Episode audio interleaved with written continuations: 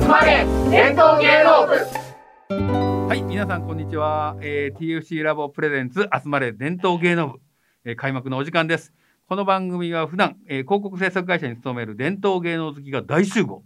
伝統芸能をたくさんの人に好きになってもらうために、あの手この手で勝手に PR を頑張る番組です。えーポッドキャスターリレー形式の本番組、今回は落語、講談チームがトークします。えーポッドキャスターを務めるのは、はい、三浦です。よろしくお願いいたします。はい、大野です。よろしくお願いします。えーそして MC の山下の、え3人です。落語、講談。お後がよろしいでしょうか実はですね、えー三浦さんはですね私の落語のお師匠さんでもありまして、えー落語を何回も一緒に、えー見て見に行ってるといろんなことを教えてもらいました。えーそれでですね、えー今回あの大野さんが落語に興味があるということで、はい、いろんなことを、えーえーと大野さんから三浦さんに聞いてみようと。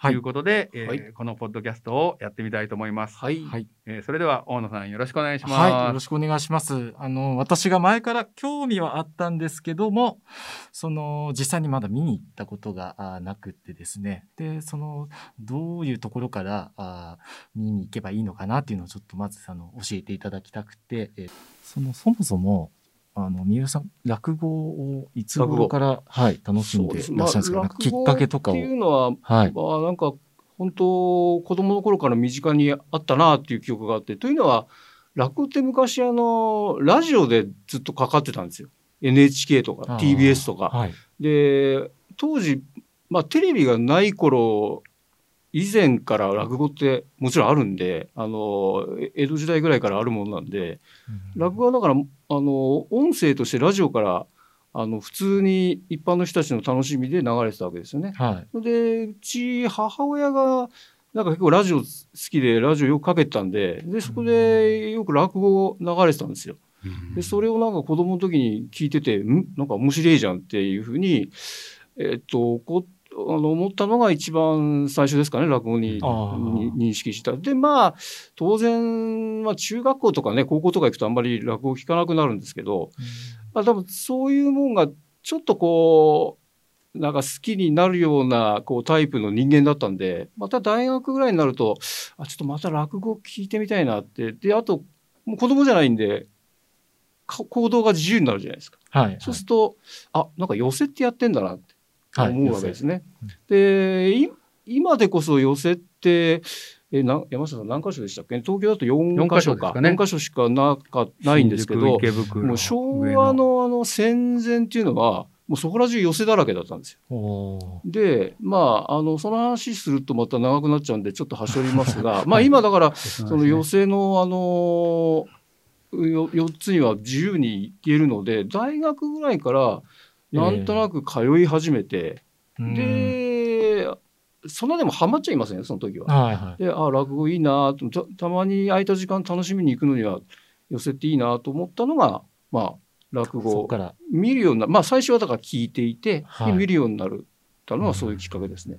でそのうちだんだんだんだんハマってくると、うんまあ、落語っていうのは音源がたくさんあるんだな、うんはいはい。で同じ話で、えー100通り以上のあのやり手がいて、はい。えー落語家さんがいて全然それぞぞれ違うんだなっていうのが分かり、そう全然違いますよね。そうするとねうん音源を拾うようになってくるんですよいろいろ。ああ。であーこの人とこの人と全然ここが違うんだって分かると、はい。まあね、なんか楽しいんですよそれが。そうみんな解釈が違うんですよね。そうなんですよねそなるほうどういうふうにといそうのあたりからあの落語をはい。聞くようになっ。今に至るっていうことですかね。はい、はい。そうなんです。なんか今、あの、いろんなところでやっていたという話だったんですけど、はい。今とか、例えばその落語見に行こうってなると、はいはい。どどういうまあところでやってるんですか、あのー浅草とかのイメージそうですね。があるんあのですけど、それは正しいですね。結局、はい。はいはい。まあ、コロナのあの影響でしばらく前まで予選も閉じてたんですけど、はい。5月いっぱいか6月の上旬は閉じてたんですけど、うんもう今やってまね。各寄せ始まってはい。あの多分分ちょきちっと多分じゃなくておそらくちゃんとソーシャルディスタンス保ちながらあのやってるんです。客入れて、末広亭もそうですね開いてますよ。新宿のあここ扉が開いてる。アカデミアですけど近くですね、そう近い末広亭は。近い近い。歩いて、新宿ですね。はい、歩いて5分ぐらいで行けますね。あ近いですね。新宿。それともう一つはあのこれ歴史あるんですけど上野の鈴本演芸場、上の。これはあの石亭経営者は鈴木さんって言うんですけど、はい。はいでも鈴本っていう。なるほど。であと浅草4階ですねの園芸ホール。浅浅草草園芸ホールはね、面白いですよ。ハトバスのの人ツアーに入ってますからね。えっと、園芸園芸場が。行きハトバスツアーの中に園芸場が入ってて、うんで、アナウンスが鳴るんですよ。えーはあのハトバスの東京なんとかツアーの皆様、そろそろお時間でございますっていう アナウンスが園芸ホールで流れたり途中でみんな出ちゃう。そう。まあ途中、まあ一応あの、その、演者の交代の時代の時ですよねもちろんええあともう一個は、ちょっとマニアックなんですけど、池袋演芸場っていう。池袋演芸場マニアックな場所ありますよ。ここ人数とても素少ない敵なんですけ。ど、もう、完全な密状態ので落語をやってたっていういつだ歓楽街でもう、えーいろんな夜の街がたくさんあるだから寄席はその東京で4畳あるんであのオンさんも興味あったら、あの、はい。パッと行けば必ず入れます。よっぽどのことがない限り。新宿と上野と上野と浅草と池袋。池袋。はい。あのね、新宿はね、風情がありますよ、建物が。うんあ、うんもう歴古い。そうそうなんですよあの映画ではい何でしたっけ？落語真珠じゃなくてえっ、と映画なん、なん、なんだろう。使われてましたよね、えーロケ、ロケで。ロケでまあ寄席でロケしようと思うとねもうその4つしかないんで、まあ別に何もセットで作る必要は何もないじゃそうないですか。ですね、セット作ったら高いからね、うん本当に。うん。であとねもうちょっと補足すると寄席っていうのは決して落語だけやってるわけじゃないんですね。あそうなんですあ他ののああの最初から最後まで落語家さんが出るわけじゃなくてはい。あの落語家さんとあのあと手品の人とかあーなんか、テ曲。曲芸の人曲芸ってあるじゃないですかあのこ駒回したりこう、はい、はい、はい。とかねあと水芸やったりとかああ、はい。そういう人たちが交互にはいやるんです。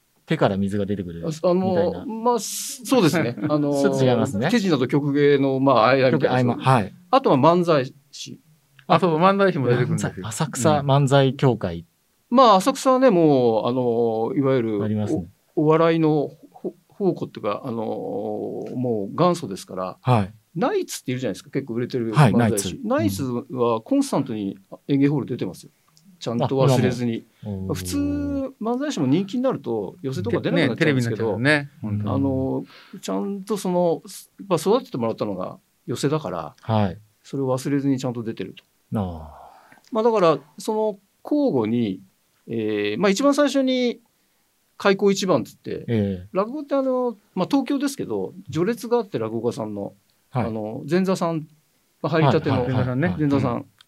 ん何するかっていうと楽屋であのお茶出したりとかあとあの師匠たちの着物畳んだりとかあとあの師匠たちが話したネタのネタ帳をつけたりするっていうええ。ことするんですね。はい。なネタ帳って何で作るかっていうと、結局あの予選の出演者って最初から最後まで全員いるわけじゃないから、はい。あの7番目ぐらいの出演者の人はもうその 6, 番目の人の途中で来たりするわけですね。でそれでいきなり話に入ると、うん。前の人がやった話ってはい。やるとそのその話出たよもうって言われるんでうんネタ帳っていうのをつけて、あ。の同じネタが被ら食ないように。してたっていうう。んでそれのそれがそとても前座のあの大切な役割ではい。でその人たちも一応や落語はやらせてもらえるのでなあのよ始まる前もう始まった例えば10時始まりだとするとはい。9時50分ぐらいから上がるんですよ。な大体ねお客が、そうなんですよ。来てない頃ぐらいから。やる前から始まってるんですよ、始まって落語って。で、ねじ自分の話を話してそこで稽古して、でまあ5人ぐらいの観客相手にやってるわけですね。はい。で開口一番が出て「おお客来たからお前もう引っ込め」みたいなこと言われつつ引っ込みで次にす先輩の二つ目さん。師匠になるはい前の二つ目さん、前段の上ね。上ですね、二つ目になると羽織切れるんですね。ちょっとずつこの、そうそうなんです。落語家らしく上がっていくんですね。ええ。はい。で羽織き来た二つ目さんが出てきて、うん。で3番目に漫才。4番目また二つ目。5番目曲芸。はい。でその後真打ちのまた誰か。うん。でまた、漫才とかそういうふうに。そうそうそう。あと漫談のギター漫談の人とあ、かそれもありますよね。あ。とねあとこれはこれ、紙切り。あ紙切りはね。紙切りの人はね結構ね重要な位置にいてそうなんですよね。あのー紙切り結構意外と重要なんです。そのよ寄せの最後寄せって大体2部構成で昼の部と夜の部あるんですけど、はいはい。最後に話すのはあのいわゆる主任って呼ばれていて主任。主任主任っていう呼ばれていてその人が最後にまあ話をして締めるんだけれども、その前に、あのひ膝っていうんですねその主任の前に上がる膝っていうんです。はい。で膝でやで上がる人って結構ね大事で、うんあのーそこで満場の受けを取ってしまうとあ後の師匠が困るなるほど。だから本当にねほどほどの芸だけどこれは一流だぞっていうのを披露して難しいよね。これ、一この番難しそう独特なポジションですよね。だから、あの、落語落語って最後に並ぶことはないんです。その前はだから紙切りだったり、それこそあの漫談だったり、はいそれこそ小歌羽歌のお姉さんだったり、うん本当程よく、あの、寄せの場を温めつつ、そんなに受けない。でも、次に期待させる。まあ、受ける必要がないっていうことですね。はあねっていうと、とてもとても大事なポジションで。そうですね。でね、紙切りっていうのは今山下さん、はいあの言ったんで 言う言うと本当もうね驚きますよ。その場で、はい。あのーネタを募集するんですよ。そうそう、客席からね、何がいいですかとか言うんです。うんだからなな何切りましょうかってこう切りながら言うんですよ。じゃあまず手手始めにあの矢切の私切りますんでその間にお客さん何か考えてって言って「はい何が?」って言ったら「映像テクノアカデミア」とか言うと「それ何ですかね?」って言いながら映像テクノアカデミア切るんです謎、よ。謎解きでこうやって切ると これか新宿ビルでしょ？みたいな感じですね。あ切る。それでちょっとギャグを入れながら、あのね、あのくすぐりを入れながら切っていくというはあ。本当名人芸ですね。すすごい。これで、あの、言った人はね、それ切ったやつくれる。もらえる。お土産で。そうそうう。ん。紙はなんか特殊な、普通の。いや多分ねなんですかね。コピー用紙みたいな紙だと思うんですよあその辺のうんそんなそんな感じの紙です。そうじゃなくて切れないですからね。段ボールだと切りづらいし。そうですよね。厚紙だと切りづらいんで。普通の紙じゃないかな。まあホール落語になると最近ちょっとあの紙切りも進化してて、はい。あの OHP 使って投射したりするんですよ。あ 大きく見ね。みんなに見えるようにねちょっとかっこいいですね。広いからねそういう紙切りの人が出てきたりっていう、その辺、まあ、あの、寄せっていうのは、その開口一番から最後鳥を取る主任まで、まあ、よく言うのは、あのー料亭でうん、料亭とかフランス料理屋で、フルコース食べるみたいなもんだっていうね。なるほどあね。の先付けがあり前前菜があって先付けあってお作りがあってここで箸休めがあってっていうの箸一つのメニューになってるっていうふうにあよく言いますね。はい。だから寄せは行くとねあの別に途中であのあのトイレ行ったりすることももちろんいいしはあの、まあ、外出ちゃうと帰ってくるの許してくれる要請今あるのかなってまなああ、ででも戻ってきていいですかって言えば大丈夫だと思うんですけど、はい。あの出入りは自由だし。そうなんですね。なんか座りっぱなしってわまあけでもないんですね。楽なとこですよ、楽しいですよ。あとあのビール飲みながらもね。あの聞けるし。はい。ぜひ、まあよあのー最近ホール落語まあこのコロナの中であんまりちょっとやってないですし、まあはいもう始まりましたけど、はい。なかなか人気落語家のチケット取りづらいんで、来れないんですよ、本ホール当落語はに。ね、あと高い。高い。うん。4000円とか普通に取っちゃったりするから。はね、本当にこれ見てもすごいで、ね寄せはねあ。、うん。途中から入ると、半分超えるとちょっと安くなるんですよ。あ寄せもそこそこ取るんだけど、2800円とか3000 3000円ぐらい円ぐらいですよ。ね。うん。ただ、あのー例えば10人出るとして、ええ6番目ぐらいから入ると2000円ぐらいで入れたりするんです。うーん、なんかちょっと狙って、うん 行くみたいなのも。例えば末末広亭の夜の部って確か6時かな？5時半か6時、あ5時か。さすがに5時に僕ら行けないじゃないですか、サラリーマンなんで。すねはい。で6時半に終わって駆けつけて7時にな入るとちょっと安いとこがある、7時になるとね、そうなんですよ。1500円。うん1500円。で見1500円。ますよ。あ、気楽ですね。うん。そうだからはい。あのまず気楽に落語,ら、まあ、落語に接するのは、はい。あの寄席が一番ですね、あの私自身もよく寄席行ってました。本当に。もう土日とかあのいいフラットですね。はい。きらあのとてもとても。まあ寝ててもいいし別に、あ、もうとりあえずその場にいて、浴びようっていう楽しみ方ですね。ね、眠くなるんですよ、はい。またこうさあの何人も聞いてると。眠くなっちゃう。面白くないなとかもそれもだから面白さなんですよね。そ面白くないのも面白いんです。です。あう。で、面白いのは大体起きてるから。うん。うん。面白いとだ絶対起きるんですよ。不思議ですよ、これが。不思議です。面白くないのも面面白くない白いって。のもそれは一つのメニュー。すごい。言葉ですはい。それは相変わらずこいつ面白くねえなっていうのが。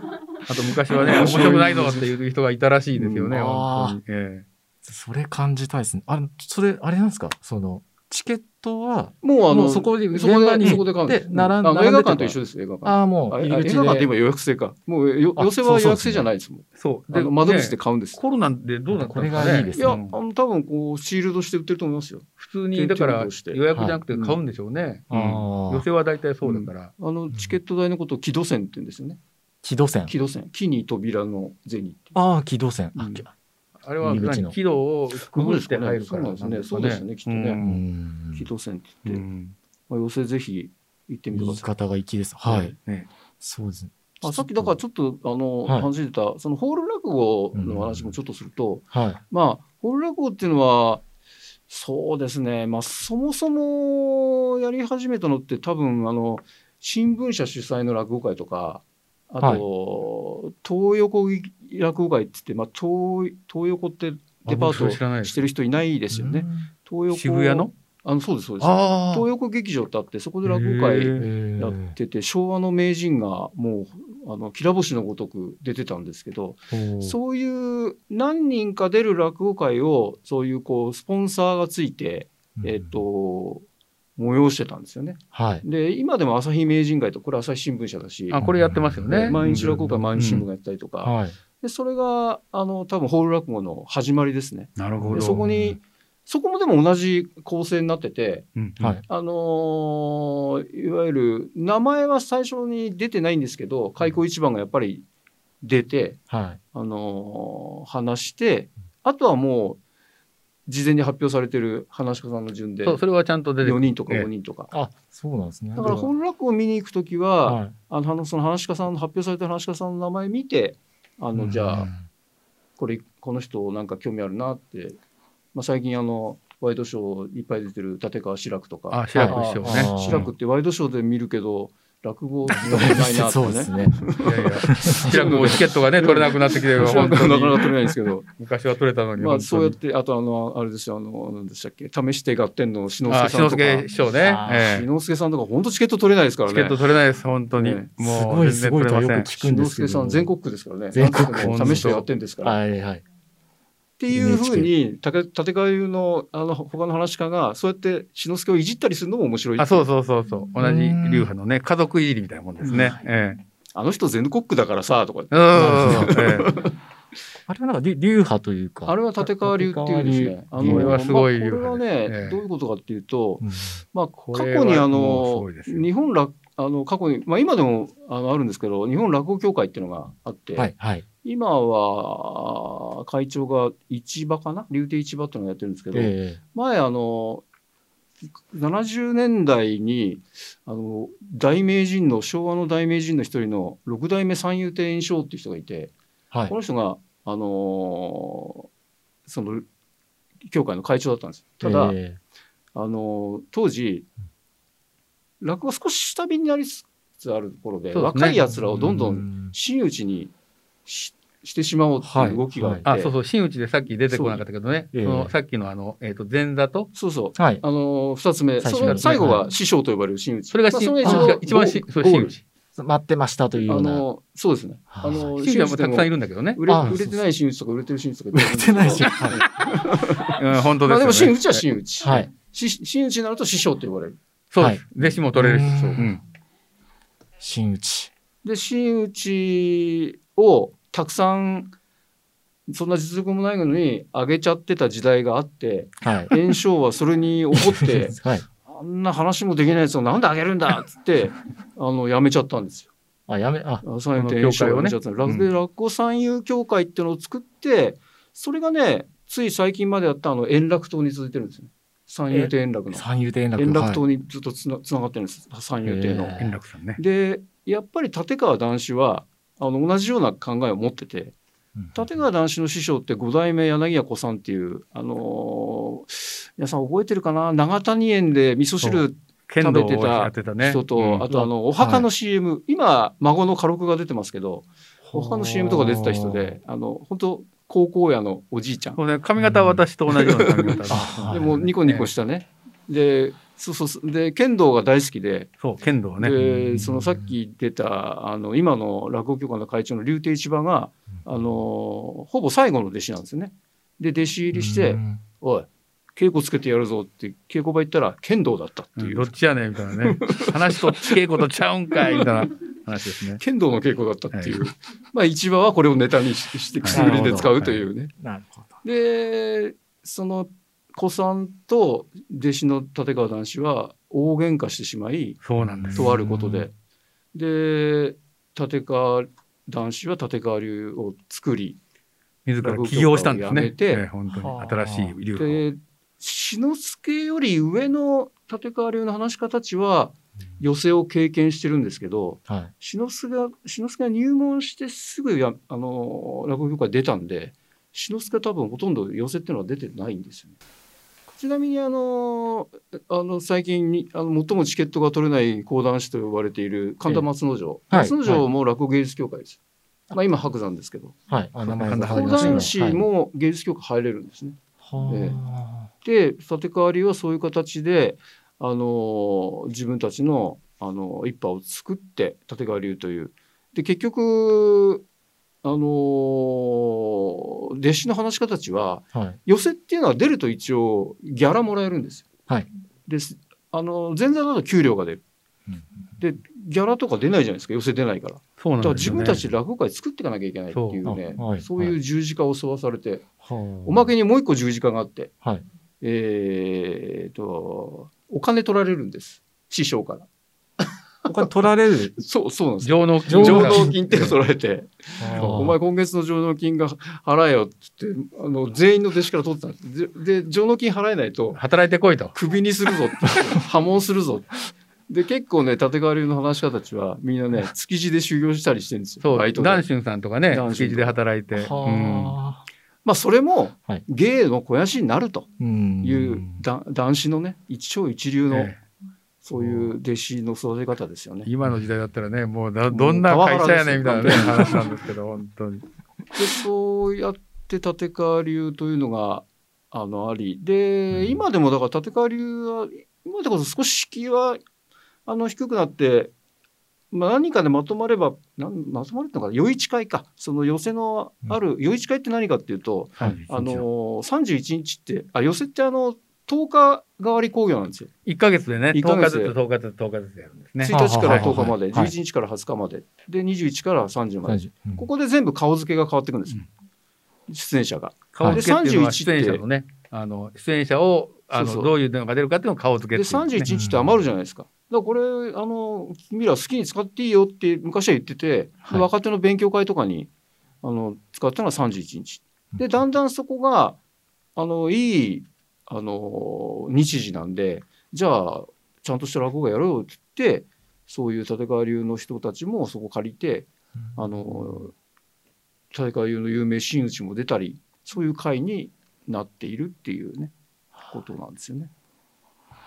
なんかやっぱり今聞いてると、ちょっとじゃあ具体的にど、どの話し家さんから見ようあってみようかなとかかって思ったりするんで。すけあど、のおすすめとかなんか好2つきな。はい方。法があって、はい。あのさっきちょっと話に出たやっぱ昭和の名人の音源っていうのがもう膨大な量があるのあで、それもいいですよえね。ーそれはあうんの別に買わなくても図書館行くといっぱいあるんですよ図書。館で借りれます。見たことある CD ボックスみたいになって、ああのボックスじゃなくて1ボックスじゃなくて枚でもいっぱい出てて、はいあの買うと大変なんで、はい。あのーそれこそこのリモートワークの中、まあ、落語聞いてリモートワークできるかっていうとね、ちょっとまあ、ハテナはハテナだけども、まあでもいいんじゃない？単純作業ないとできないね。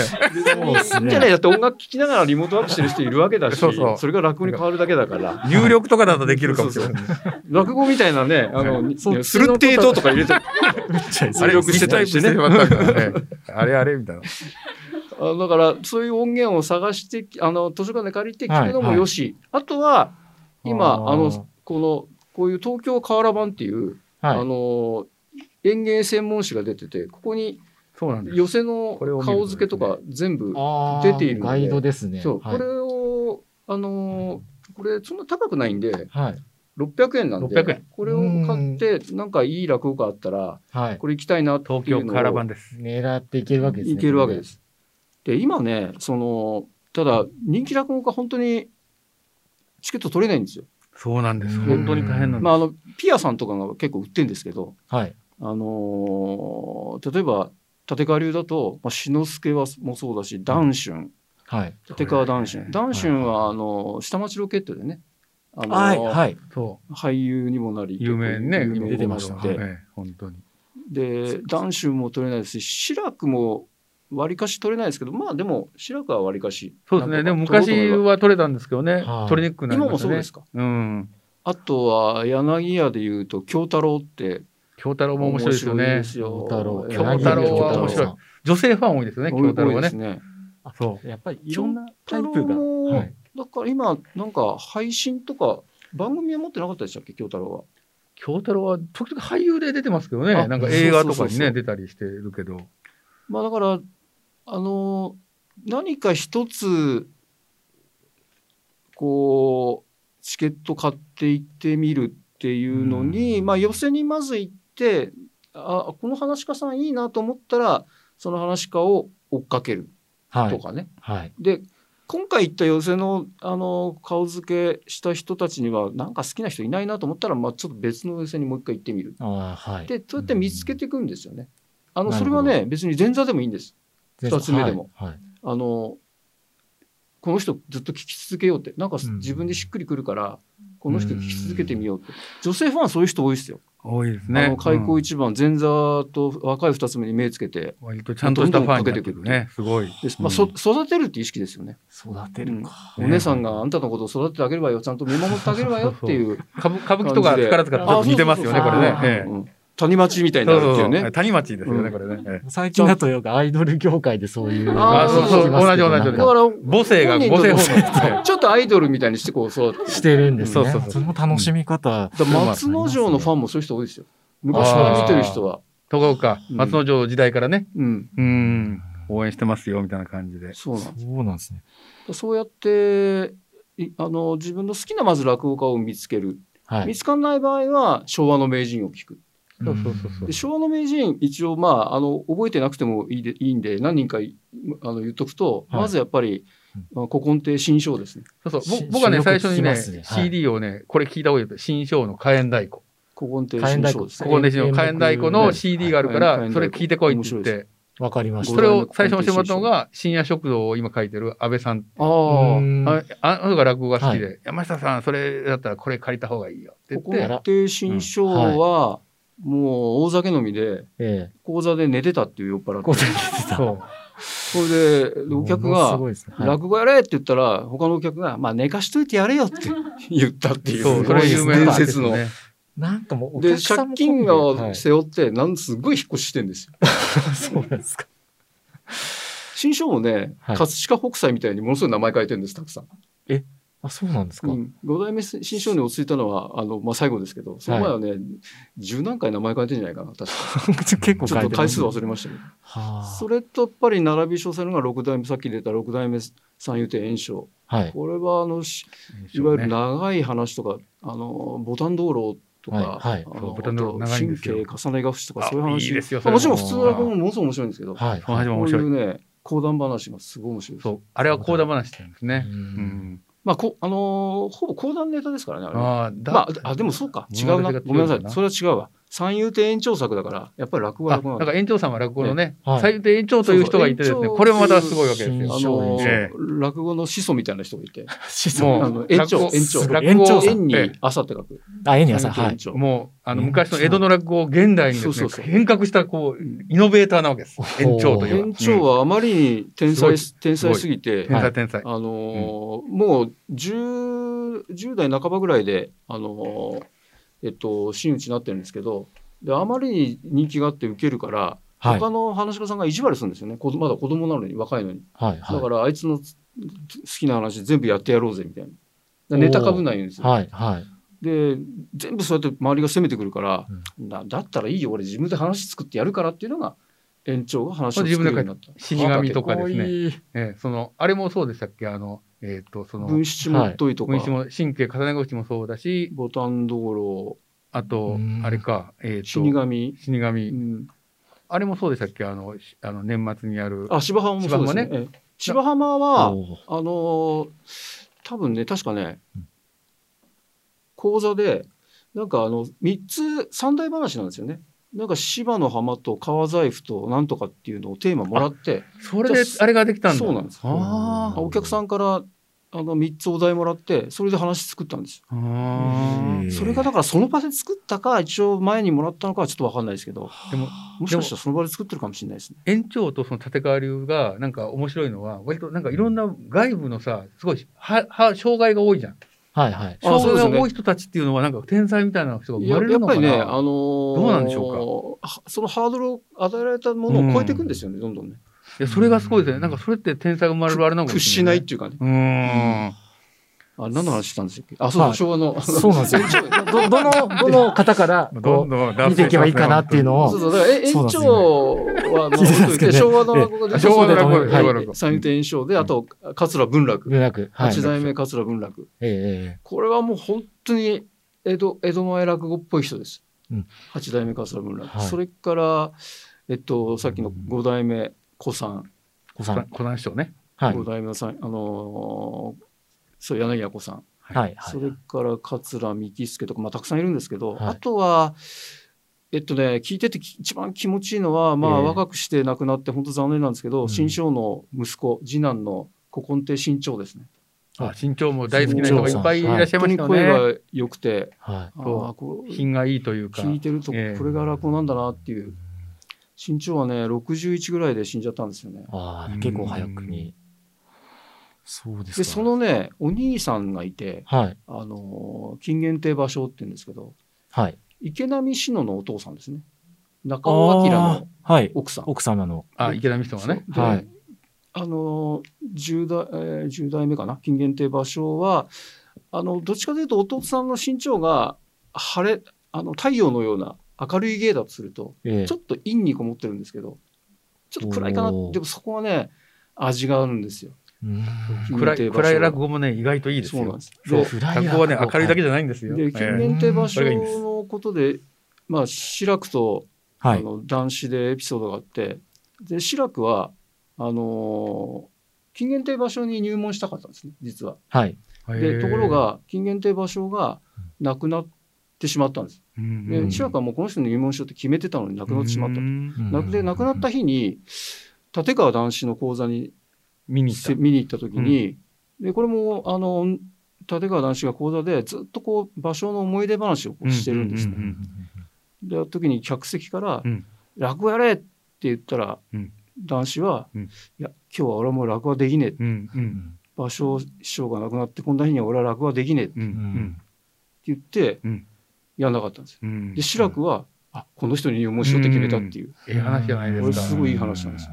まあ、志らく今でもワイドショーでよく言ってますけどね。自分の話と話として、ええそうかいい話ですねでもね。なんかみんな、そうなんですかしかっこいいこと言ってますね。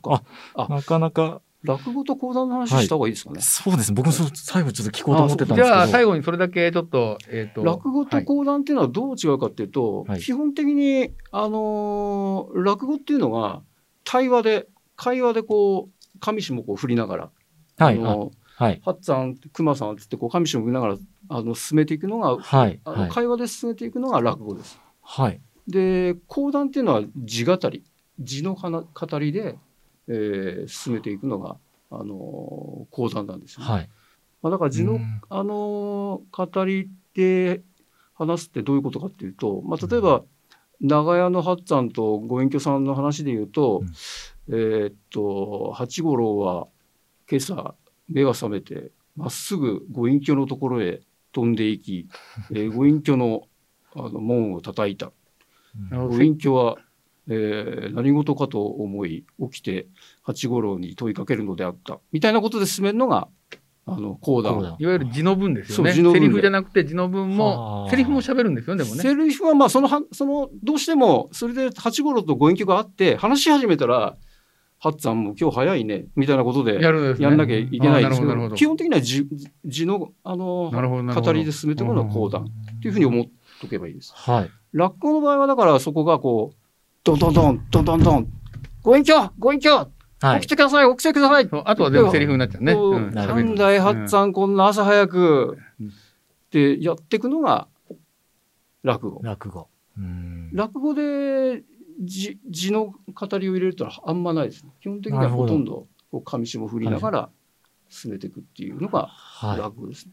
かりました。そこだけこう理理解しとくと、あうん、まあ講談師ってこういうことなんだな。うんらだから落語家が講談やること結構ありますけど、はいそう。なんですよ基本的には落語風にはやらないです。講談は講談として。